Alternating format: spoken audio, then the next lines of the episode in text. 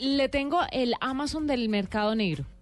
Se llama Silk Road y sacó una versión Silk Road 2. ¿Por qué?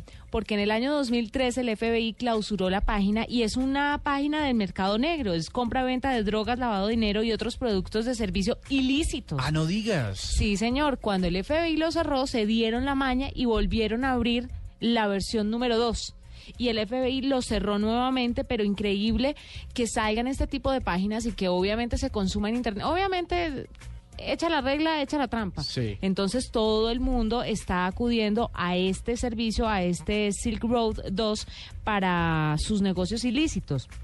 El FBI reconoce que es uno de los más grandes y, so- y sofisticados mercados criminales en Internet y la razón es muy sencilla.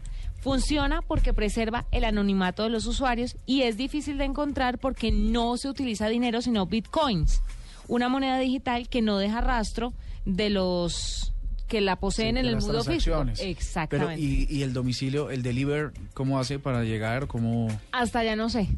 Porque- Hasta ya no sé. pero teso, ¿no? Pero Que- son FBI millones de dólares y la página se queda con 400.